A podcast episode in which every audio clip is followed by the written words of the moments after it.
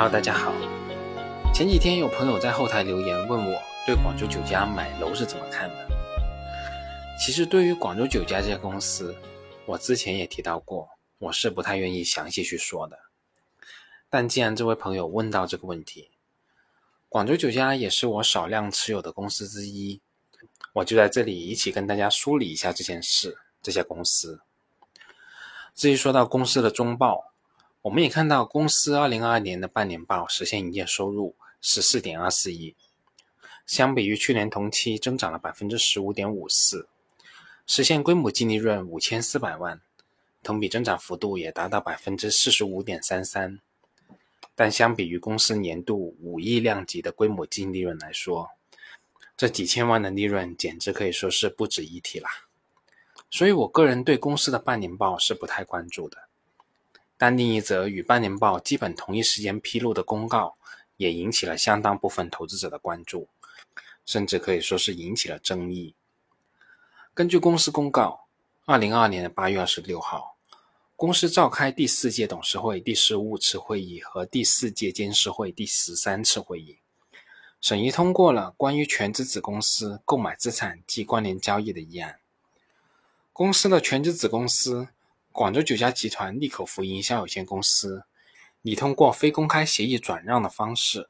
购置关联人广州市诚兴贸易有限公司持有的广州市天河区科运路十六号支边第四栋物业。打造创新发展中心，标的资产交易价格四点九亿，总建筑面积是两万零三百三十三点四八幺八平方米。标的资产的交易价格是参考经中国证监会备案的证券服务资产评估机构就本次交易的标的资产出具的评估报告，经交易双方协商确定。而广州市城市建设投资集团有限公司是广州酒家的控股股东。诚兴公司是广州城投的下属全资子公司，所以诚兴公司是广州酒家的关联法人。那对于这样一项交易，在投资者中是争议颇多的。大家普遍认为，这是上市公司对控股股东的利益输送，国资在薅中小股东的羊毛。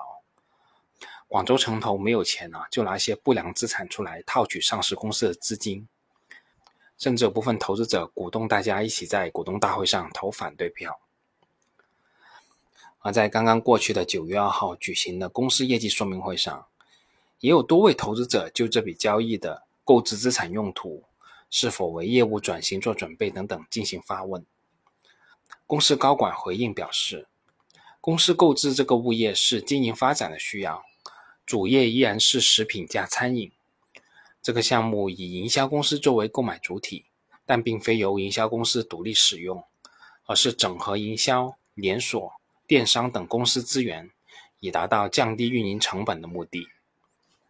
此外，在这个物业内也将设立餐饮经营，打造粤式饮食文化的基地，与食品业务进行联动。而对于这样一笔交易，我个人的看法是这样的。这笔交易肯定是算不上便宜的，我们也可以简单算一下，四点九亿买两万多平，也就是差不多两点四万元每平米。这个价格对于一栋位于非商业区的商用物业来说，肯定算不上便宜了。更何况，我们这十几年来的房地产大繁荣，涨的更多是居民住宅，投资写字楼等等这些商用物业的，很多都是赚个基本收益。甚至是不赚钱的。对于这一点，如果有投资写字楼经历的朋友，应该都能深切体会到。所以，我个人认为这一笔交易肯定不是一笔划算的交易。但另一方面来说，这笔交易你说价格高的很离谱，那肯定也是不可能的。评估师能算出来这个价，要不用收益法，但是可能性并不太大；要不就是市场法。所谓的市场法。其实就是参考附近物业的交易价格，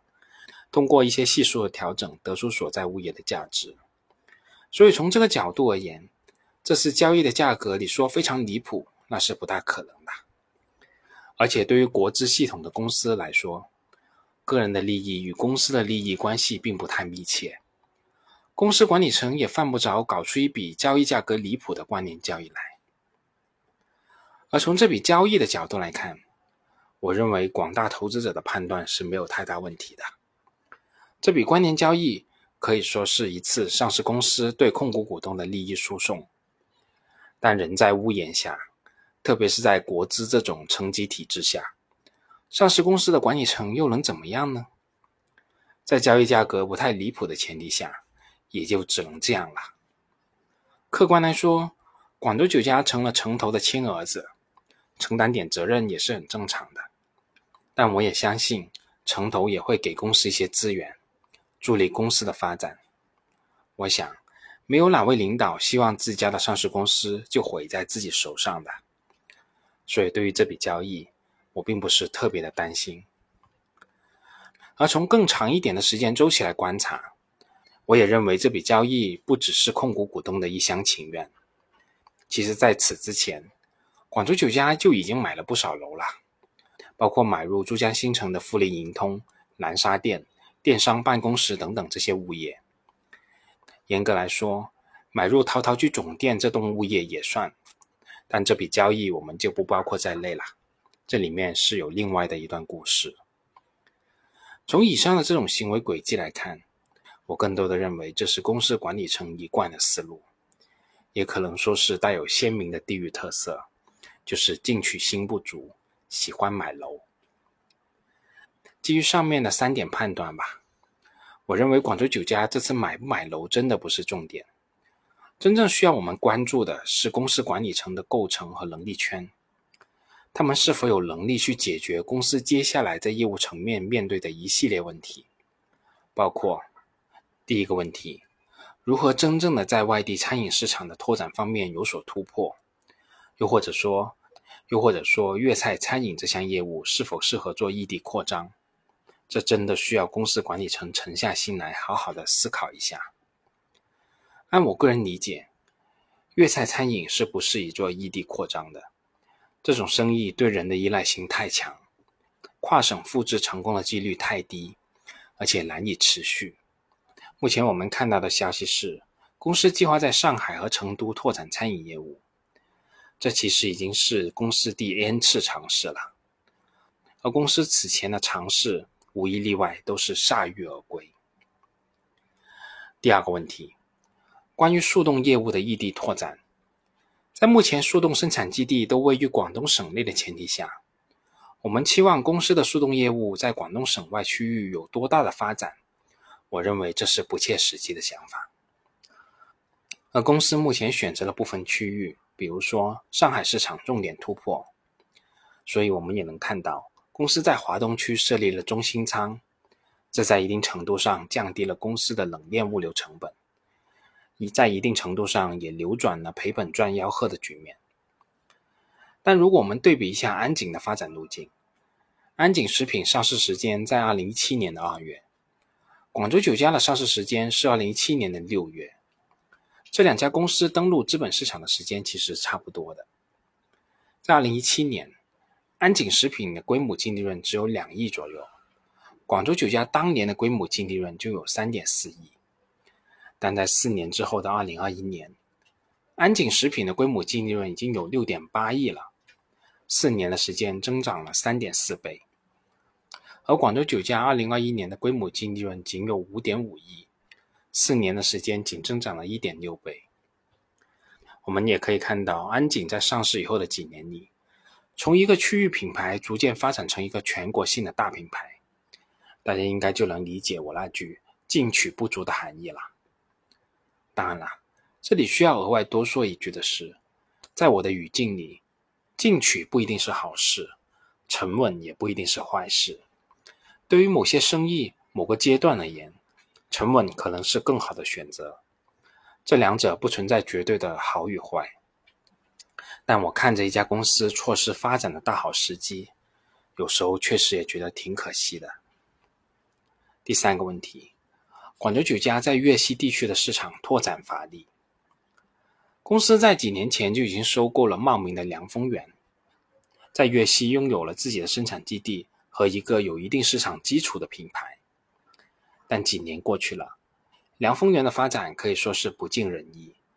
顶多算是增加了一个生产基地，而对于当地市场的经营明显是乏力的，反而是让原来偏安一隅的金九月饼，在广深市场的占有率在持续提升。虽说金九总体的影响力还是很有限的，但对于一家在区域有一定影响力的上市公司而言，这个表现只能说是差强人意了。简单总结一句吧，其实广州酒家的基础业务真的是很不错的，也聚集了一群有丰富经验的食品人才，拥有数个大型食品制造基地。这里要额外说一句，公司的食品制造基地是名副其实的。就从药品级的生化实验室这一点来说，这个就不是普通的食品制造企业可以相比了。所以我们才能看到。这些互联网大厂的员工月饼，其实也都是广州酒家负责代工的。前面说到的是公司良好的基础条件，但在传统品类、传统区域之外的拓展，我们看到公司暂时没有成熟的思路和成功的经验，这才是公司管理层需要好好筹划的核心问题。好了，得罪人的话不能说太多，我们这次就这么多吧。我们下次再见。本节目仅作为我个人投资的记录，所谈及的投资标的不涉及任何形式的推荐，请独立思考并自担风险。